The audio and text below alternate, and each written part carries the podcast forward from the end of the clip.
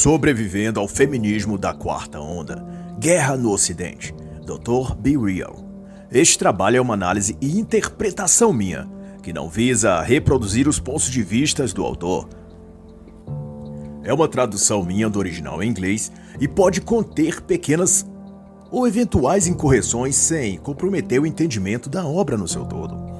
Posso também fazer ilações, comparações ou exemplificações para com a cultura política do dia ou eventos da atualidade.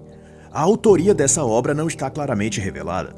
Ao que parece, se trata de um autor com alta formação acadêmica, domínio de vários idiomas e acesso ao setor educacional e contatos de governos.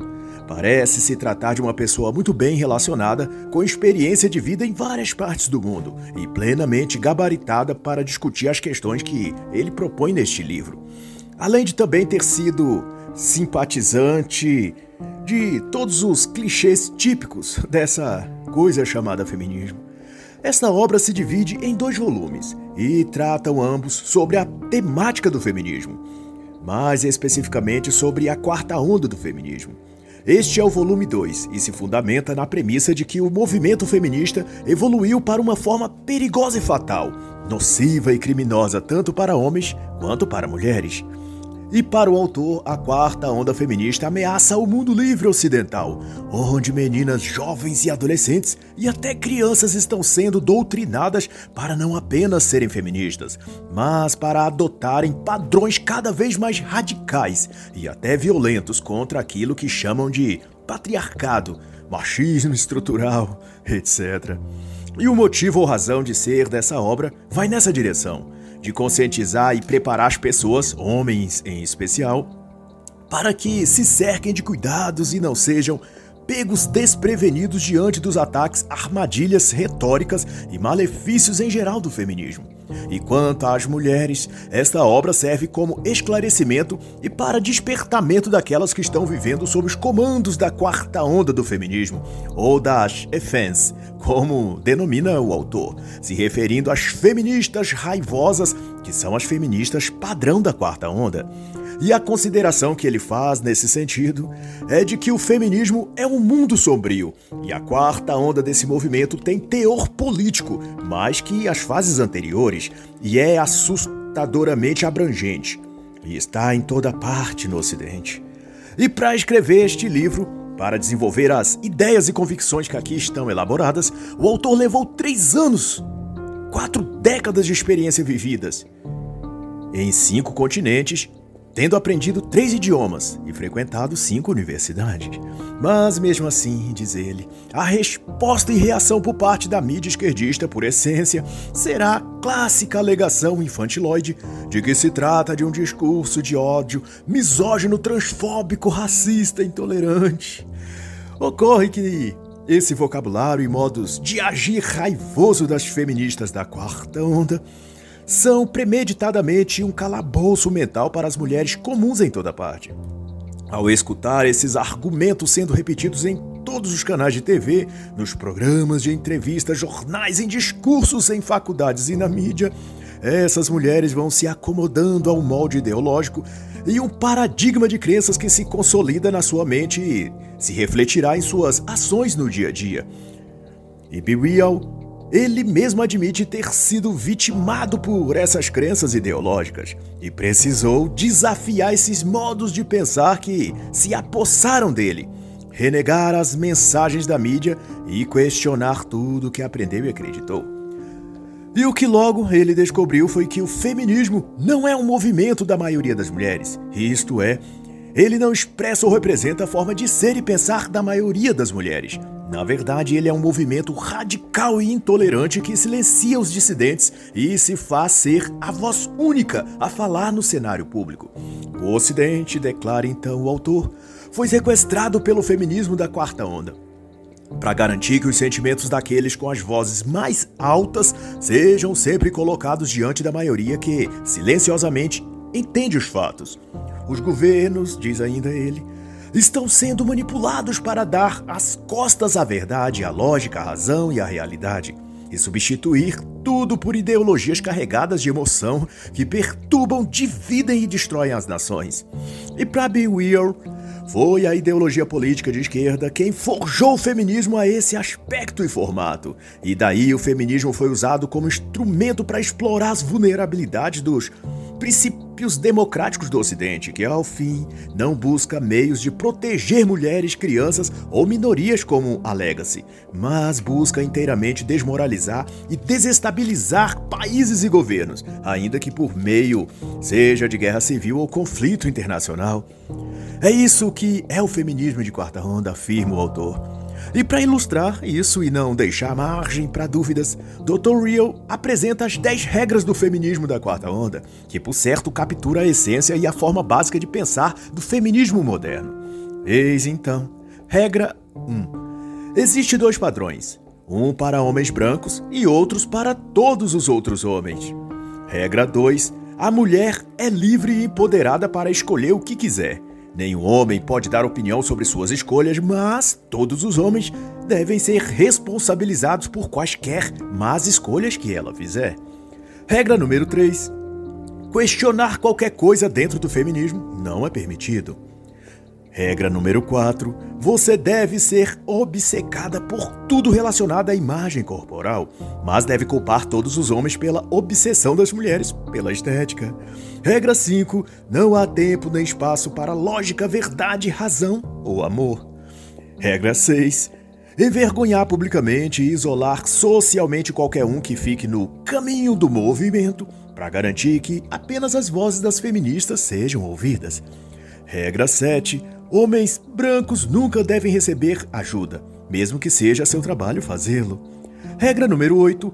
A sobrevivência e expansão do feminismo são alcançados através da exploração da inconsistência emocional das mulheres e da volubilidade de homens inseguros. Regra 9.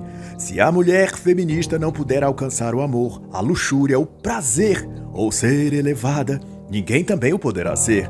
Ela deve frustrar as chances de qualquer homem ou mulher que tentar ser feliz nas áreas que ela não foi. E regra número 10: se você é um homem e não quer perder tudo que já se esforçou para ter, não convide uma mulher feminista para sair.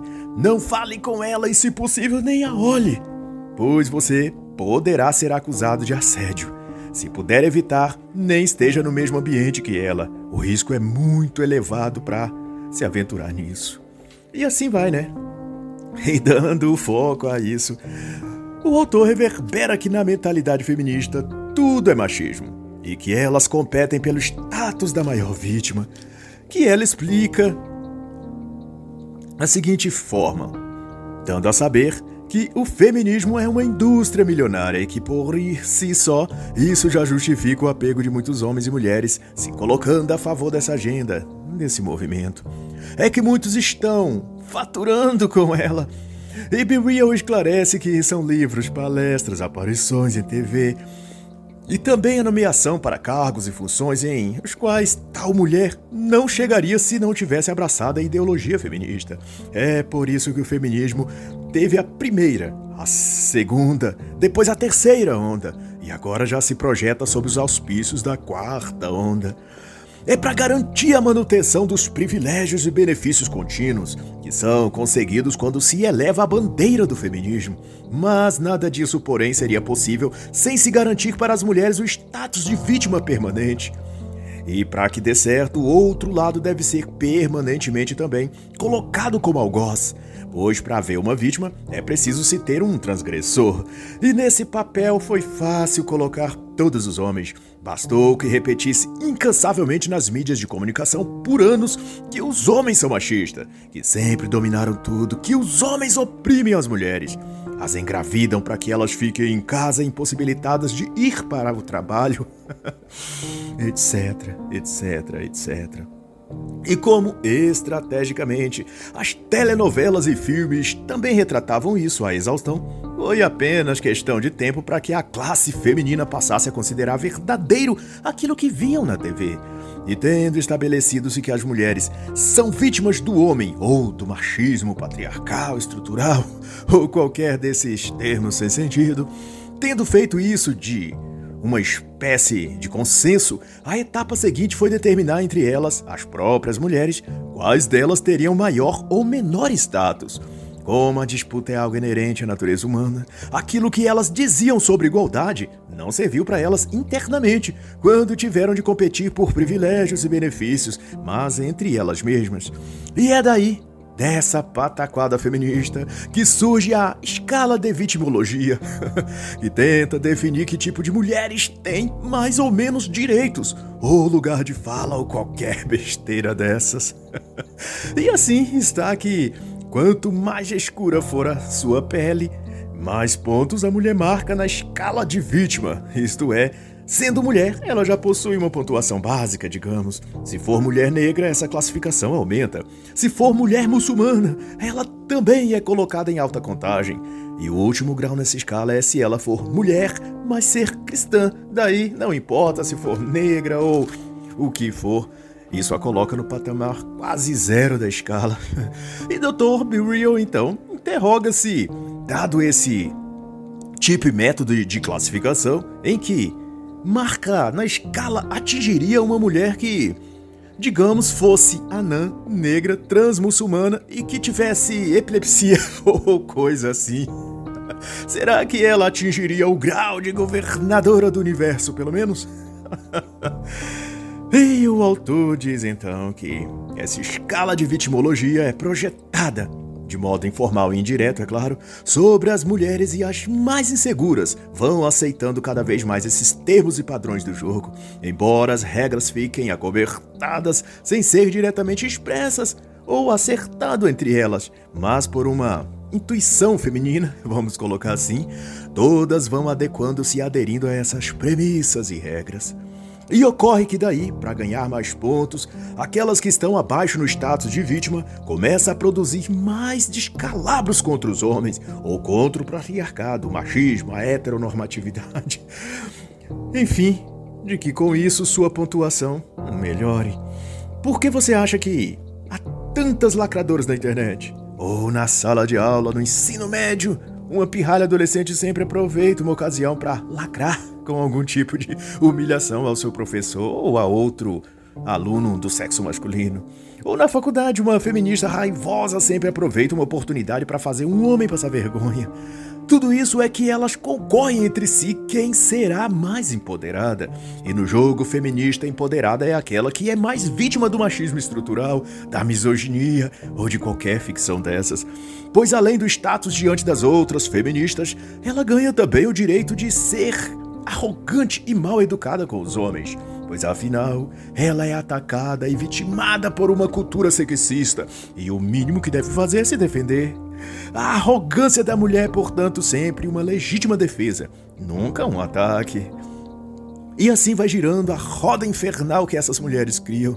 Quanto mais vítimas são, mais pontos.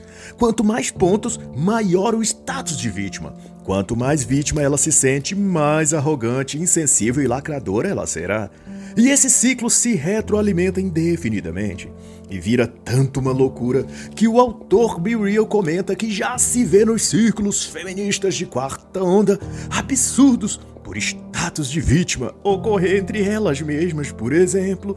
Feministas negras, diz o autor, exigir que feministas brancas sejam silenciadas, porque têm privilégios brancos.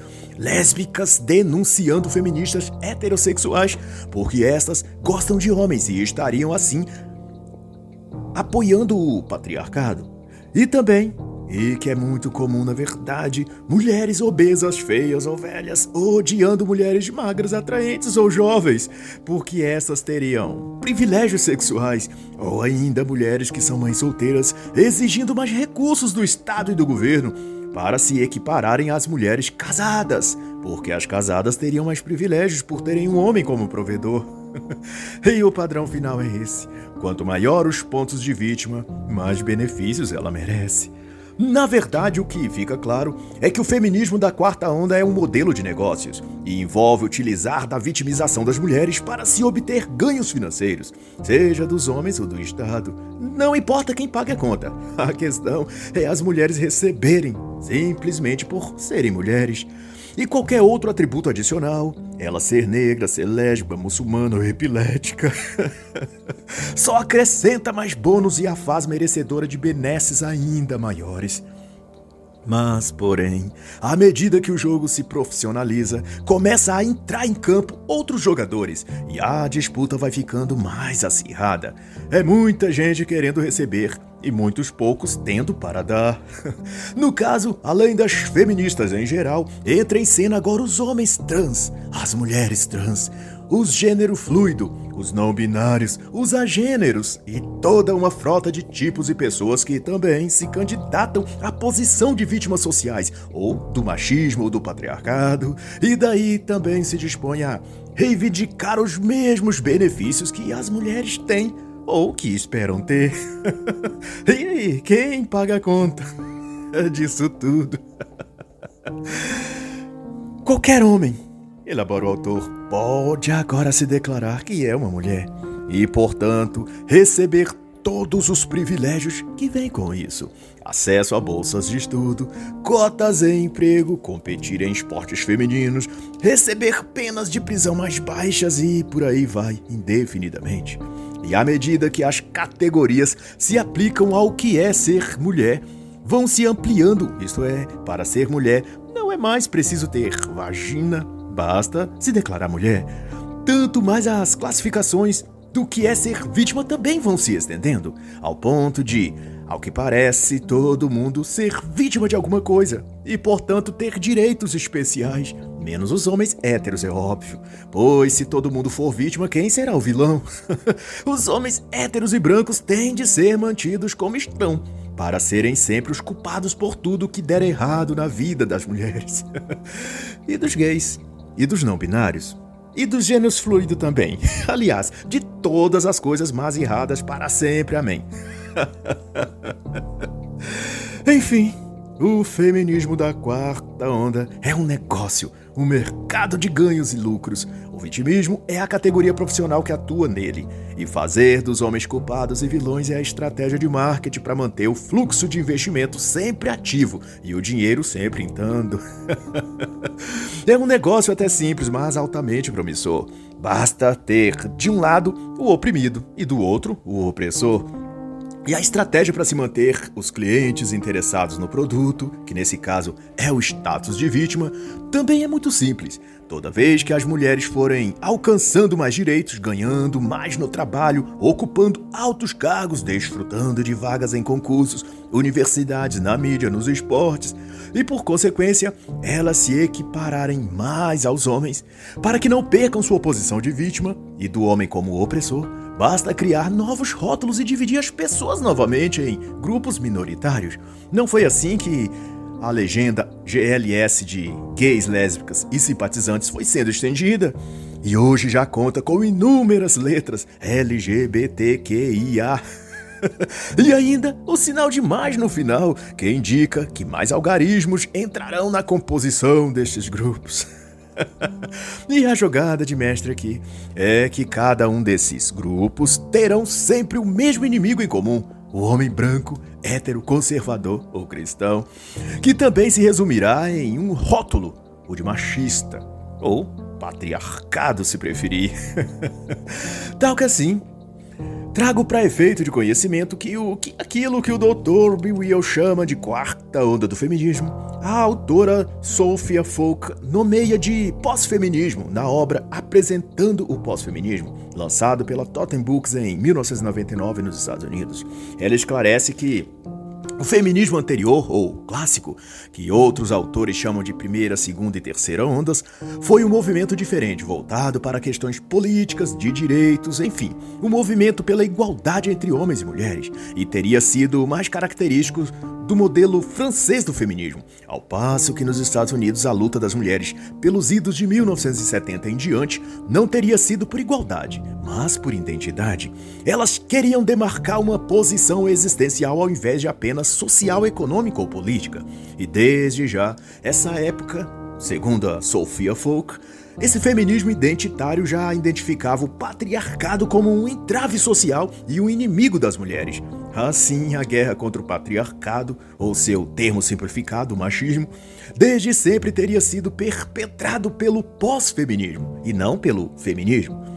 Mas, sinceramente, não sei se isso é apenas uma adequação de termos, se na prática uma coisa emana da outra e não faz assim muita diferença. Mas então, de volta ao raciocínio de Dr. Brill, de acordo com ele, uma vez que mais e mais indivíduos entram na cota de classificação como mulheres, menos espaço sobra no ranking de pontuação como vítimas. E de assim as mais versáteis logo descobriram outra forma de usar o sistema a seu favor e continuar a manter seu status de oprimida. Seria o golpe baixo de usar os seus filhos como instrumentos no seu jogo inescrupuloso.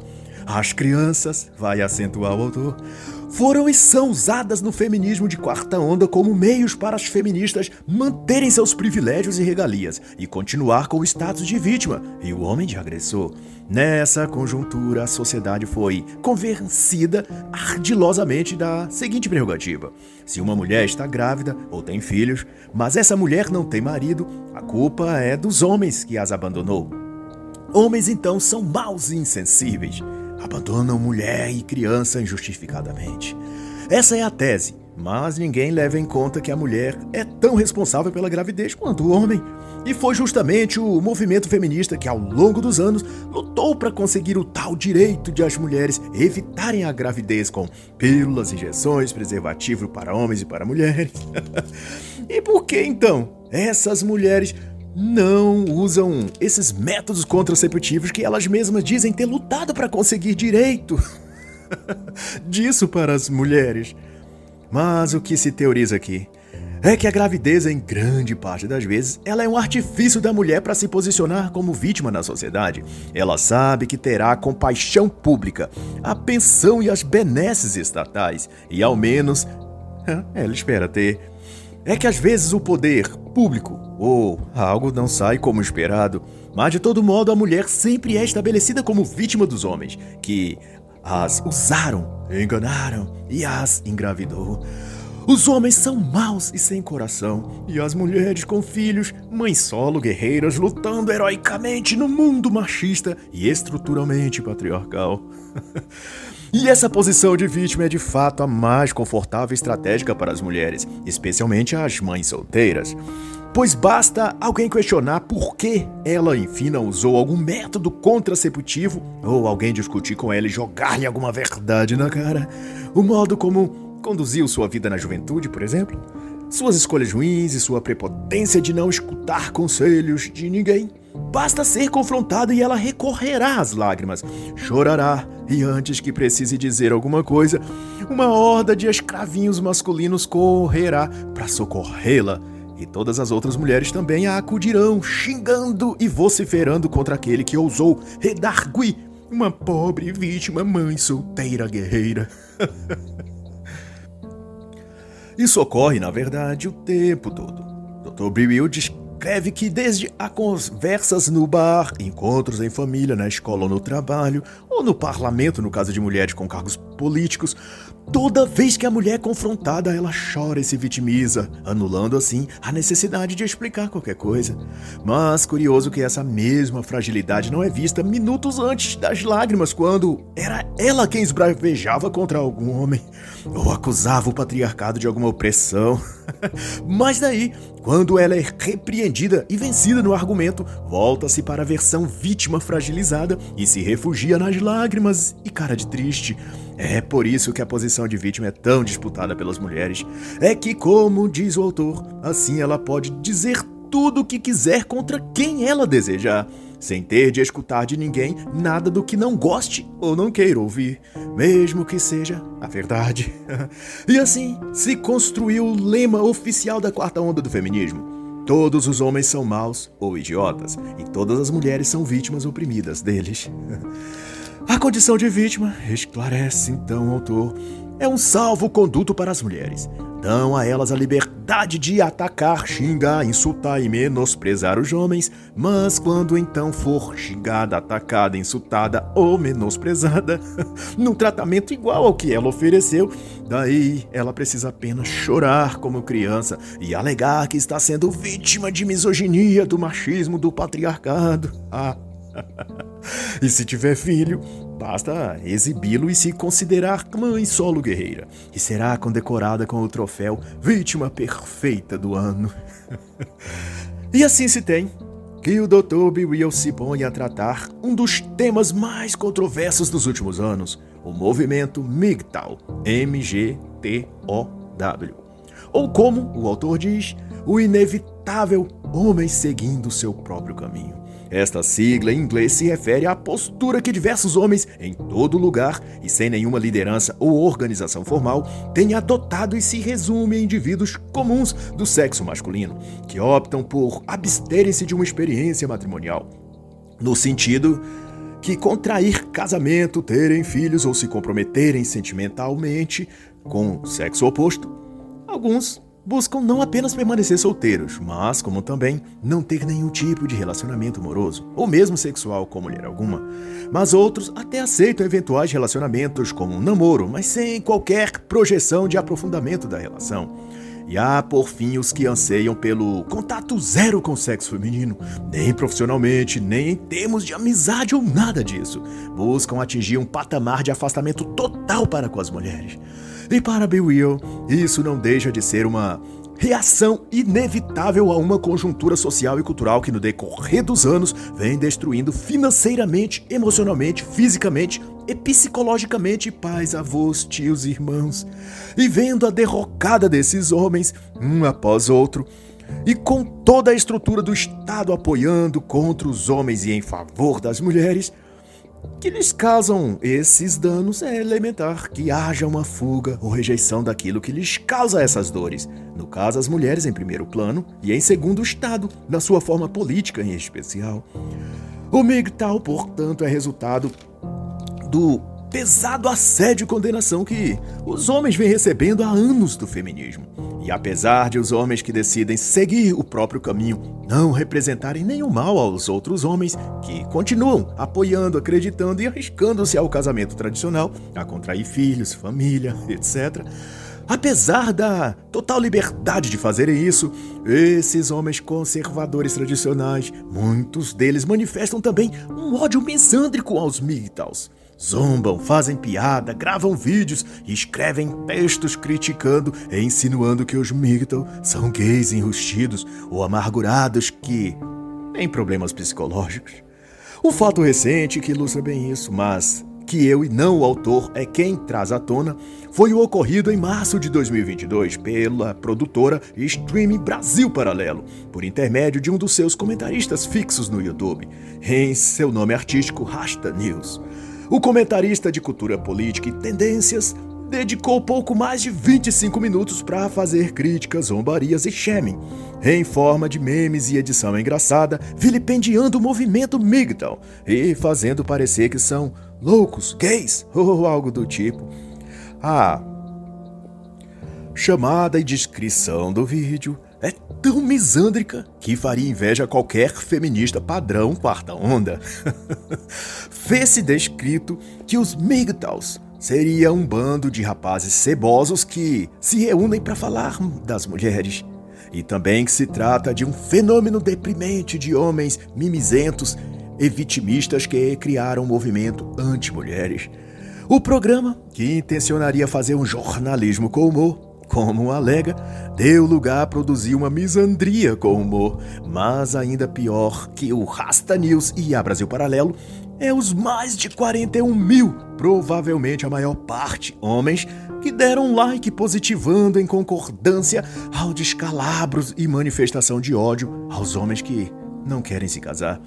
Porque o fato de alguns homens não querer matrimônio ou filhos afeta tanto pessoas como Rasta News e demais que integram a Brasil Paralelo, e tantos que curtiram a postagem.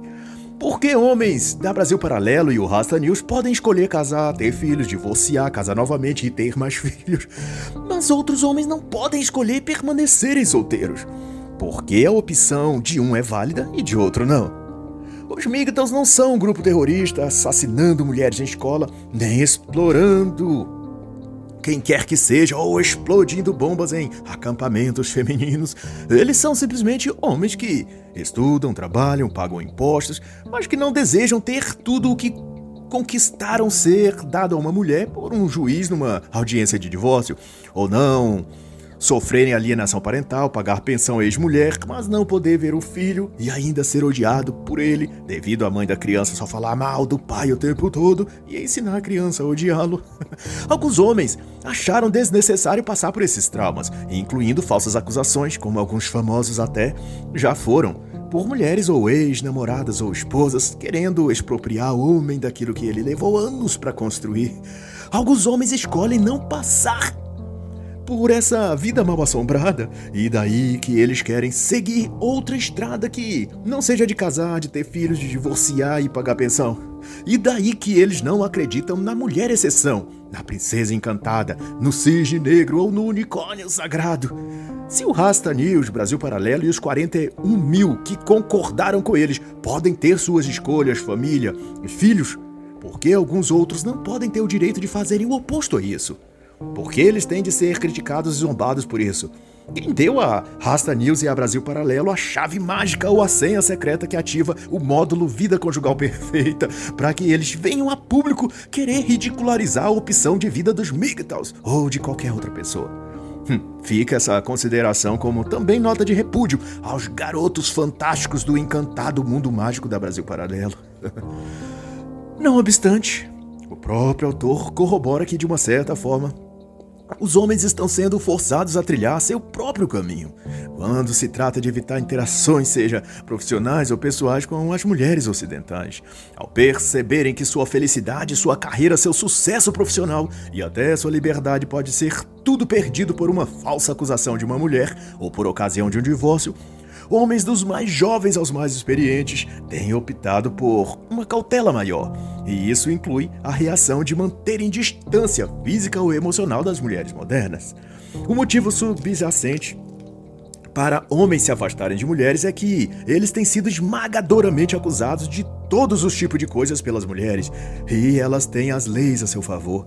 Basta uma palavra delas contra o homem e pronto, a vida desse homem estará arruinada para sempre. Não se exigirá provas, nem testemunhas, e nem mesmo coerência ou razoabilidade nas acusações que ela fizer. Basta que diga que é vítima e que um homem é o agressor, e isso será tomado como verdade diante da justiça. Trago aqui a memória, e isso eu mesmo, não o autor, do caso do jogador Neymar e da sua acusadora Nájila Trindade, mesmo após a total falta de provas e de coerência nos relatos dela, bem como um vídeo onde mostra ela agredindo o jogador brasileiro, batendo até mesmo no rosto dele, enquanto ela dizia que foi o contrário, que ela era a vítima. Mesmo depois desses fatos e do jogador ter sido absolvido, a delegada do caso fez questão de declarar que o jogador tinha sido absolvido, mas não queria dizer que era inocente. A falta de provas não significaria que ele não fez o que a mulher disse que ele fez. Era apenas que as provas não apareceram. mas a qualquer tempo o caso poderia ser retomado. Ou seja, para sempre ele terá de viver sob a sombra das ameaças da justiça reabrir o caso contra ele. O caso só foi encerrado não porque era algo absurdo e sem qualquer lastro, na verdade, mas apenas porque a justiça feminista não conseguiu criar uma narrativa melhor para manter o jogador na condição de vilão. Até porque a senhorita Nájila era muito amadora e não soube mentir convincentemente. Mal ela conseguiu chorar durante as entrevistas. E assim, MGTOW é uma atitude de sobrevivência para muitos homens, e para seguir esse fluxo, nem sequer um homem precisa aderir à sigla, já que o movimento não é uma organização ou instituição com líderes, cláusulas ou assembleia. Na realidade, todo homem que enxergou que as leis civis estão contra ele dirá, Will, e que o comportamento feminino está majoritariamente hipergâmico, misândrico e muito pouco favorável a um relacionamento sentimental. Quando o homem percebe isso e para de viver em torno dos desejos e vontades femininas, então esse homem também está a seguir seu próprio caminho, independente se ele conhece o que é MGTOW ou não. Não é uma sigla que define seu comportamento, mas sua própria percepção da realidade e sua decisão de não se encaixar nesse jogo, já que ele sabe que sempre vai perder, que o jogo foi manipulado para que ele sempre perca. Um homem que segue seu caminho é um indivíduo escrevendo sua própria história, fora do script feminista ou governamental. E essa percepção de que o Ocidente está irrevogavelmente dominado por ginocentrismo e misandria é o que eles próprios classificam como Red Pill. Tomar a pílula vermelha corresponde a acordar do sono da ignorância de que as mulheres são meigas, gentis, fiéis e devotadas à família, e descortinar a vida como ela é, onde a principal verdade e que abre caminho para todas as outras é que não há nesse conto nem castelos e nem princesas ingênuas dentro deles, preso na torre pela bruxa má, esperando o nobre cavaleiro branco vir salvá-la, após lutar e derrotar o dragão, é claro. Tomar a pílula vermelha despertar para a realidade de que a história atual das relações amorosas entre homens e mulheres não é um conto de fadas, mas um filme de terror mas, se você insiste na metáfora, entenda que se a princesa está presa na torre, é porque ela fez algo para estar lá. Talvez ela esteja presa porque é perigosa. Melhor é você não ir lá salvá-la. Será que o dragão não é só mais um aviso de que você deve olhar com atenção no que está se metendo? Pense nisso. Acorde desse sonho, meu irmão. Acorde do sonho. E daí? Outra assertiva do autor é que talvez a opção MGTOW seja uma espécie de reflexo evolutivo, algo bem próximo do darwinismo social, em que a vida prioriza a sobrevivência primeiro e a reprodução depois. E no caso, continua o autor a dizer, diante da exploração financeira, social, psicológica, profissional, emocional que os homens estão a sofrer, a evolução não estaria movendo esses homens a se adaptar ao ambiente para sobreviver? Será que o afastamento psicológico, emocional ou físico das mulheres ocidentais não seja a consciência desses homens apelando a eles por sua sobrevivência? Será que então MGTOW não possa ser o próximo passo da evolução? Quem sabe não seja eles homens mais evoluídos e os que vão sobreviver após o colapso civilizacional das relações homem-mulher? Nesse escopo, o Dr. Briel é enfático ao dizer que o que mobiliza os homens a tornarem-se MGTOW não é o ódio às mulheres, mas a autopreservação. E a pergunta que não quer calar é esta: por que, que quando um homem adota um modo de vida que melhora suas chances de sobrevivência e sua oportunidade de prosperar e de manter a qualidade de vida que escolheram ter, por que quando fazem isso quando fazem essa escolha, ao invés de casar e ter filhos, isso irrita e incomoda assim tantas pessoas, tanto homem quanto mulheres. O homem que opta por seguir seu próprio caminho, conclui o autor, está dando a si a chance de viver mais e melhor, de construir mais riqueza, de reduzir o estresse e, consequentemente, melhorar a saúde, de ter um nível mais alto de felicidade geral. Mas por que isso incomoda tanto a outras pessoas? E assim Bill define, então, o que é MGTOW na visão dele. É um estilo de vida escolhido por alguns homens de buscar viver conscientes dos atuais riscos do que as leis e envolvimento amoroso com mulheres pode implicar. E esforçam-se então para manter um mínimo de contato com elas e alcançar por si mesmos o sucesso em saúde, riqueza, paz mental e prosperidade. E por não compartilharem de um compromisso conjugal, não vivem sob o risco de perder tudo após um divórcio para depois ver sua ex-companheira desfrutando com outro e tudo que ele conquistou. e se você quiser só um vislumbre disso, anote aí o que contou o autor. Robin Williams, o ator, nunca cometeu nenhum crime e foi pessoa de bem a vida toda. Quando divorciou de sua primeira esposa, foi condenado pela justiça a pagar 50 mil dólares vitaliciamente. ah, essa ex-esposa. Em seu segundo casamento, em que a esposa pediu o divórcio, Outra vez ele foi condenado a pagar também por toda a vida 100 mil dólares a ela. Em 2014, seu terceiro casamento estava em declínio e prestes ao divórcio. Ele suicidou-se antes. Tudo que ele investiu e gastou com cada esposa enquanto esteve casado com elas, nada disso é levado em conta. Simplesmente ele é levada à falência no que depender da justiça misândrica e feminista. e aí, você ainda quer considerar que um homem está errado quando decide não se casar nem ter filhos? Você acha razoável se fazer videozinhos xingando e caçoando desses homens que decidem não se casar? Só aviso que quem ri por último ri melhor, tá? Mas essa é consideração final sou eu quem faço, não o Dr. Bill Weir. o que ele diz e que resume tudo isso é que as mulheres têm direito a tudo. E os homens, seu único direito é de atender a todas as vontades que a mulher tiver. E para encerrar o capítulo, Brill dispõe-se a responder uma das perguntas mais intrigantes que as próprias mulheres fazem cotidianamente. Quem nunca escutou alguma mulher queixando-se a se perguntar onde estão, afinal de contas, os homens bons? Eles existem? Onde estão os homens de valor? pois eis a resposta do autor. Eles estão, os homens bons, numa rodovia qualquer, fazendo algum trabalho duro e cansativo no sol, para que você, mulher, possa desfrutar daquilo enquanto passa e nem sequer olha para nenhum deles.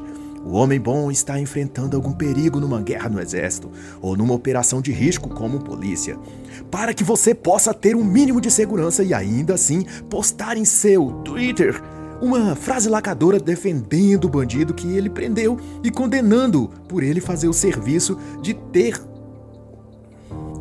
detido quem amanhã poderia assaltá-la ou até matá-la. O homem bom está num canteiro de obras, atrás de uma betoneira, ou em cima de um andaime. Mas você também não vê, porque só tinha olhos para o benefício que ele te forneceu: a eletricidade instalada, a parede pintada, o piso assentado. Porque para você ele é isso: uma mão de obra sem rosto e sem sentimentos. Você quer saber onde estão os homens bons? Estão consertando o computador, o celular ou o iPhone que você usará para selecionar alphas sheds ou tipos bem-sucedidos para pagar suas bebidas, o camarote no show ou para te dar emoções fortes num quarto de motel que ele pagou, é claro. O homem bom, você quer saber?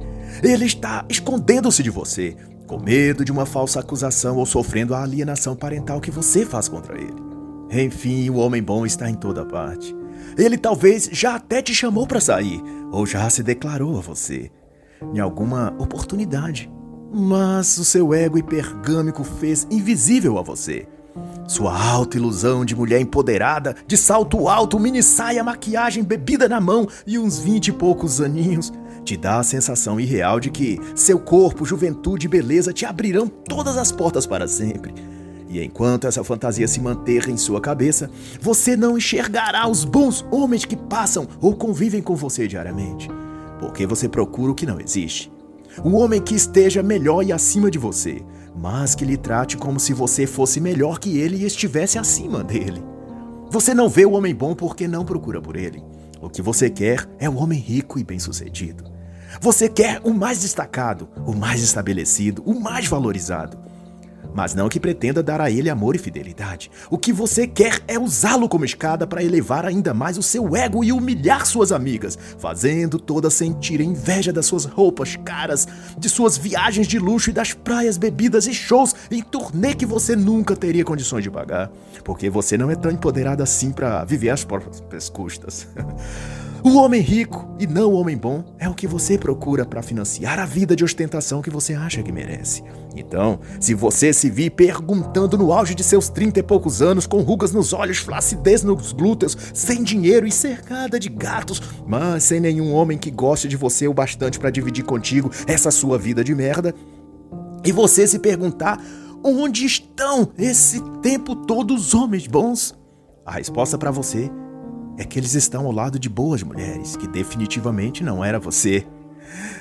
Ou estão seguindo seu próprio caminho. É, seguindo então, o autor vai falar sobre o que chamou de as vozes mais altas, não da maioria.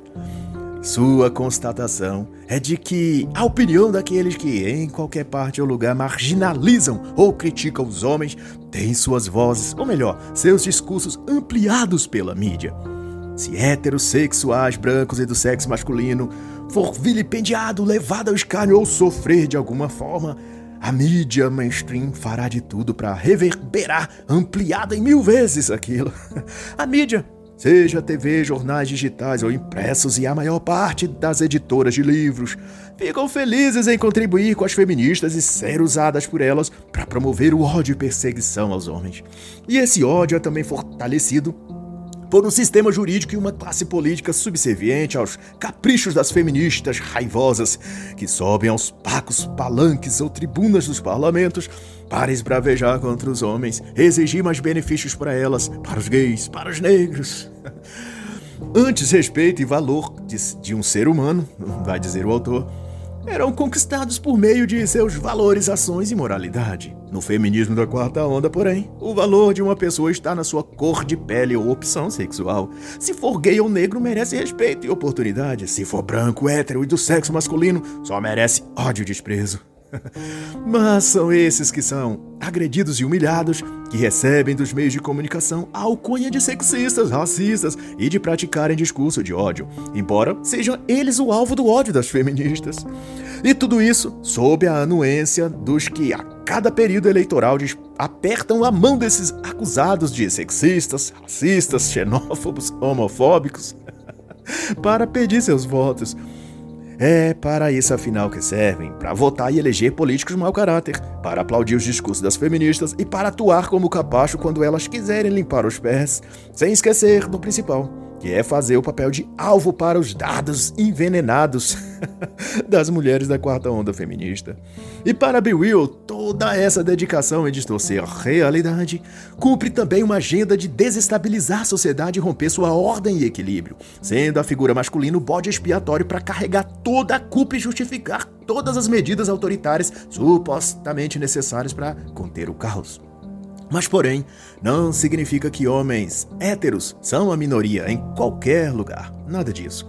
Pelo contrário, mas ocorre que a maioria da qual fazem parte as ativistas da quarta onda e a categoria LGBTQIA+, esses têm a TV, jornais, mídia escrita e falada e os espaços acadêmicos para repercutir suas falácias e aspergir seu ódio misândrico.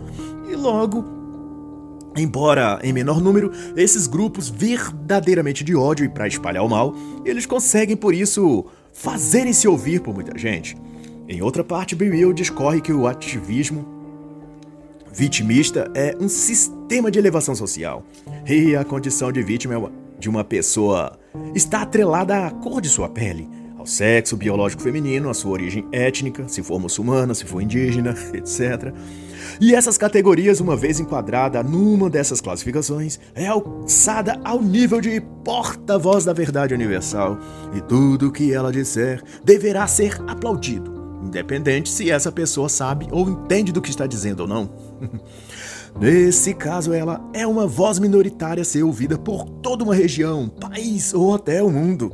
Hum, e o autor traz ao assunto o exemplo da ativista e militante da quarta onda Yasmin Abdelmadi, uma mulher muçulmana negra, jovem na casa dos 20 e poucos anos, 26 anos na época, em 2017, nascida no Sudão e criada na Austrália desde os dois anos de idade, pelo menos, tendo já, como adulta, vivido em Londres, na Inglaterra. Abd el-Mahdi não tinha uma qualificação profissional específica e nem realizado nada de notável em campo algum da ciência, filosofia, medicina, psicologia ou o que seja. Mesmo assim, desde cedo ganhou muitos privilégios, como pagamento por sua cor de pele, sua condição de mulher e por ser muçulmana da causa pobre, LGBT, feminista. Ela viveu sempre de vantagens e privilégios estatais e foi nomeada para o Conselho de Relações Árabe-Australiana. E tudo o que precisava fazer era promover sua biografia, que se resumia aos blá blá blá vitimistas sobre gênero, discriminação da mulher, preconceito, machismo. A ABC também lhe presenteou com um programa de TV, e seu status de vítima oprimida foi repercutido em cadeia nacional sempre às custas do pagador de impostos australiano. A ênfase de suas falas era ser negra, mulher e muçulmana em luta contra o patriarcado, contra o machismo e contra a supremacia heteronormativa branco-burguesa cristã ocidental. Ufa! Deve ser um trabalho bem difícil mesmo a julgar pela extensão do nome. Yasmin Abdel era ouvida por políticos de toda parte. Fazia conferências, ia a jantares oficiais, com até o primeiro-ministro australiano e grandes empresários, a maioria branca, hétero e do sexo masculino. Olha só! Mas que eram poupados das críticas da senhorita Yasmin, talvez porque eram seus padrinhos e financiadores em potencial. Em 2017, ela foi convidada para discutir o tema da liderança na mais prestigiada universidade da Austrália, mesmo sem ter nenhum projeto acadêmico, nenhuma formação, nenhuma realização ou experiência que não fosse se fazer de vítima por causa da cor negra de sua pele, um discurso de coitadinha e a condição biológica de ser mulher. Mesmo assim, iria ensinar a líderes, professores e técnicos de todas as formações, um feito surpreendente que só foi alcançado porque na quarta onda do feminismo as vozes a ser ouvidas não são daqueles que sejam a maioria e querem representação democrática. As vozes que falarão mais alto no espaço público da opinião serão as das vítimas inventadas do suposto sistema opressor patriarcal. Mas, embora o discurso de vítima, ela sempre teve uma vida privilegiada. Seu pai era doutorado em engenharia elétrica e tecnologia, sua mãe, arquiteta e doutorada também. A própria Yasmin veio depois estudar engenharia mecânica e mais tarde, ao que parece, direito e advocacia. Mas ela é vítima, não esqueça disso. No fim, a Abdelmadi é o típico retrato da mulher fria e vazia da quarta onda discursando sobre pobreza e opressão enquanto desfruta das benesses do sistema que ela critica e que lhe proporcionou empregos, plataformas, visibilidade pública, patrocínio, viagens gratuitas e um salvo-conduto para que ela possa, apesar de rica e privilegiada, falar em nome das mulheres pobres oprimidas do mundo. Mas ela será ouvida porque apesar de não ser a voz da maioria, é a voz que a mídia quer escutar e repercutir a das feministas raivosas da quarta onda. E ao ponderar essas questões, o autor não deixa de notar uma ligação, como diz ele, econômica, estratégica e ideológica entre os que se declaram inimigos do Ocidente, China, o Islã, a Rússia, e o ódio feminista contra os homens ocidentais.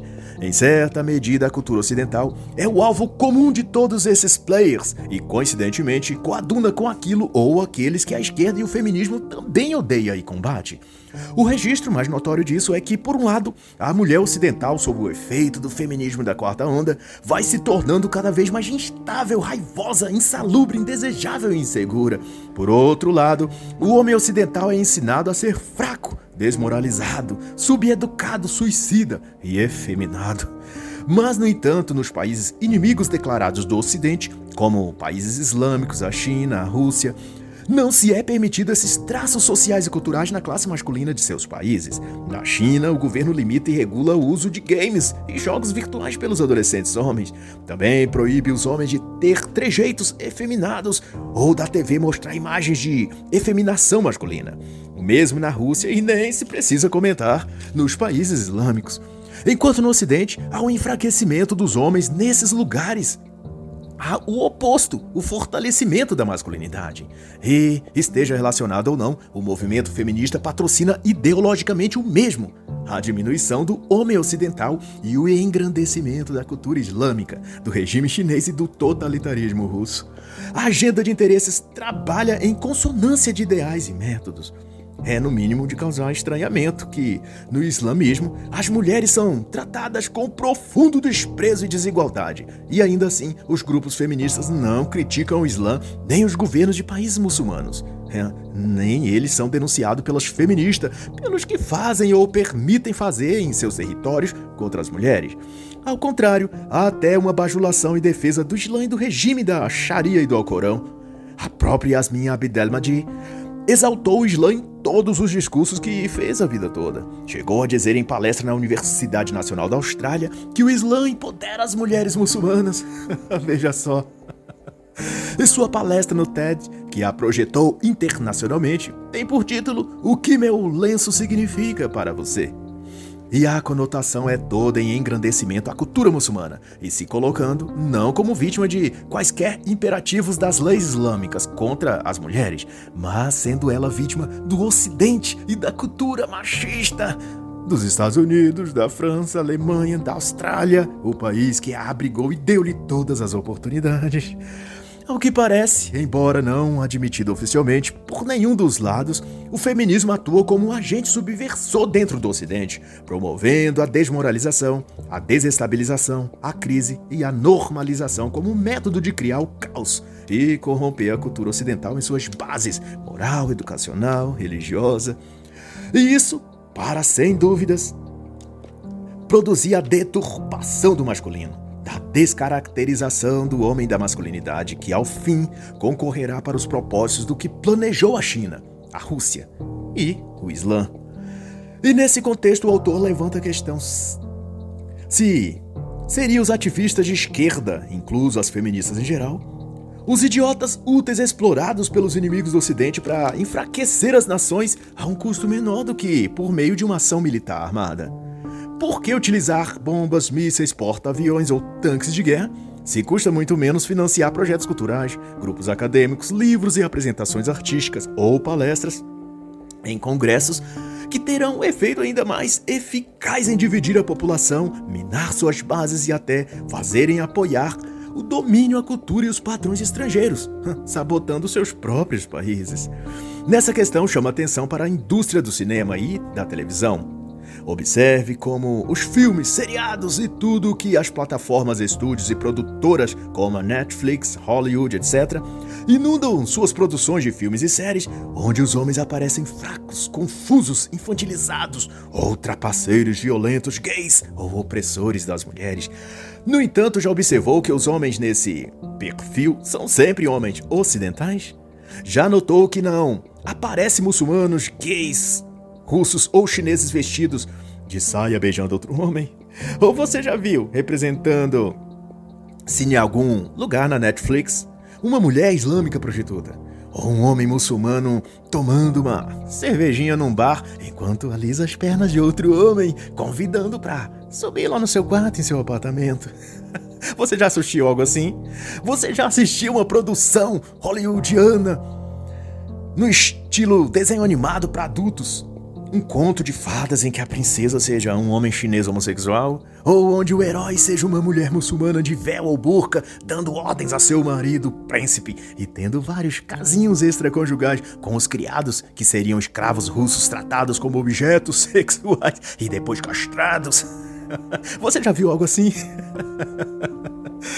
Você já se deu conta de que todo tipo de perversão e degradação que aparece nessas produções culturais só retratam homens, mulheres e tudo que se reflete e atinge só o Ocidente negativamente? E você acha que tudo isso é por acaso? Pois vai alguns dados para te esclarecer. Desde 2016, a produtora de Steve Spielberg é financiada pelo multimilionário da Alibaba, da China. Nesse pacote inclui seus estúdios infantis DreamWorks. O conglomerado anda da China investiu 3,5 bilhões de dólares em Hollywood e controla estúdios de renome como o que produziu Jurassic Park, o Batman, Godzilla, e inclui produtoras como a Paramount Films, a Sony Pictures e até as maiores redes de cinema nos Estados Unidos e em Londres. E por aí vai. É coincidência? É um mero acaso? Pois saiba que, não muito atrás, grupos muçulmanos foram interceptados fazendo uma ponte de contato entre radicais islâmicos na Europa e em países árabes. Foi circulado entre esses grupos uma cartilha ou livro, depois capturada pelas autoridades, cujo nome ou título era Bandeiras Negras de Roma. A publicação ensinava e discorria sobre meios e formas desses grupos utilizarem movimentos de esquerda nos países ocidentais, como usar o feminismo, por exemplo, para avançar os propósitos islâmicos para os países ocidentais. Ao que parece, então, há uma combinação de estratégias que aliam no mesmo projeto e intenção inimigos ocidentais, estrangeiros, partidos políticos de esquerda e ativistas feministas da quarta onda. Posto isso, se tem que o feminismo trava uma guerra moderna contra homens e meninos. Em seu jogo, a quarta onda do feminismo serve tanto como idiota útil usado por outras forças e poderosas estrangeiras, como também é ela própria o mestre do jogo, manobrando as mentes e ações de mulheres vulneráveis emocionalmente para impor sua agenda de destruição do sexo masculino. E não há lugar seguro para ninguém nessa história. Aquele que é hoje a cabeça, amanhã pode ser a cauda. Aquele que hoje pisa, amanhã pode já ser o tapete. o melhor fazer é seguir o que as escrituras recomendam. Não se associar às obras infrutíferas das trevas. e assim, encerra a análise da obra Sobrevivendo ao Feminismo da Quarta Onda, Guerra no Ocidente, de Dr. Be Real.